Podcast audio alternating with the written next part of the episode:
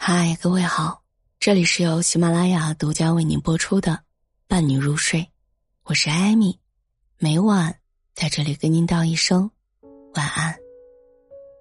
戴尔老板迈克尔·戴尔在母校德克萨斯大学演讲时，被学生问道：“是什么习惯让您白手起家，创立全球最大的个人电脑公司呢？”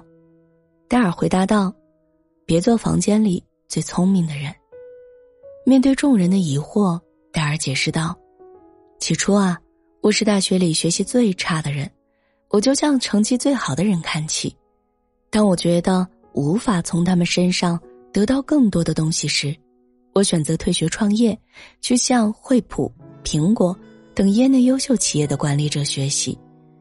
每个阶段，我都能找到比自己聪明的人，将他们作为目标，激励自己不断的改变。”知而不足而奋进，望远山而力行。不做房间里最聪明的人，就是见贤思齐，在人生道路上日功一足。莎士比亚在《皆大欢喜》中说：“愚者自以为聪明，智者则有自知之明。”处世最大的智慧，就是坦然接受自己会在某些方面不如别人，而将自己捧上第一的人。不愿做出改变，拒绝不同意见，狭隘而偏激。最近重温了美剧《生活大爆炸》，对希尔顿的印象深刻。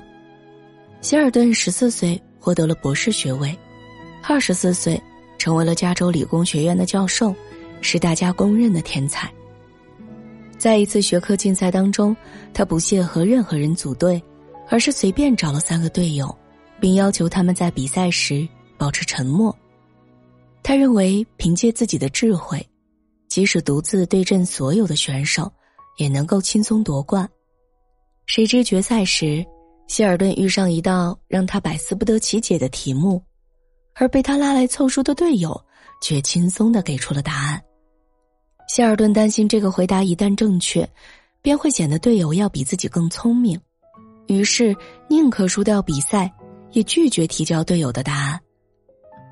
作家劳伦斯·冈萨雷斯在《欺骗魔鬼》一文中写道：“那些为了证明自己是最聪明的人，往往都会去做最蠢的事儿。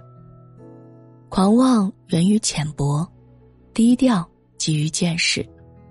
越是浅薄的人，越容易被一时浮云遮望眼，自认为自己天下无人可及；越是见过世面，明白自己的渺小。”越懂得收敛锋芒，埋头赶路。社会学家霍桑做过一个实验，他安排了两组技术水平相当的工人，统计他们在相同时间内制作零件的数量。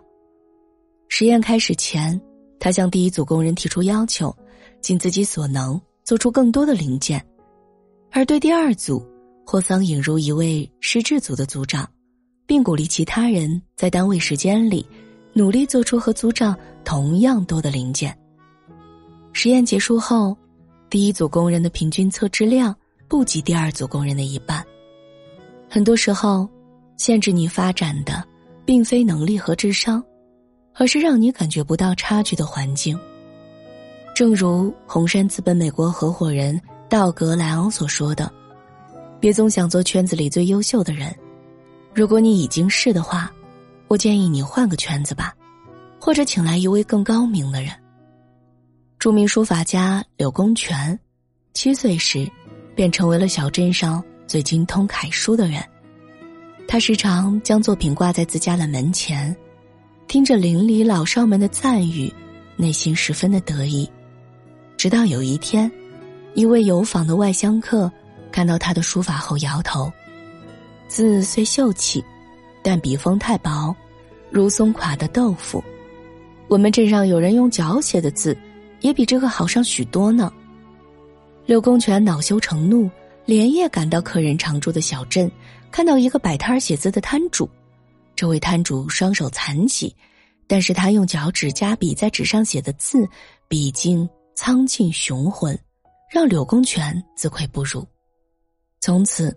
柳公权主动离开小镇，带上笔纸，游历四方。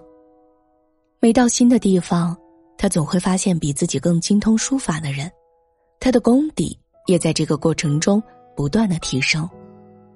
作家吴军曾说：“当你觉得自己比身边的人都要厉害的时候，就要有所警惕，因为你可能会在一个低层次的世界里迷失方向。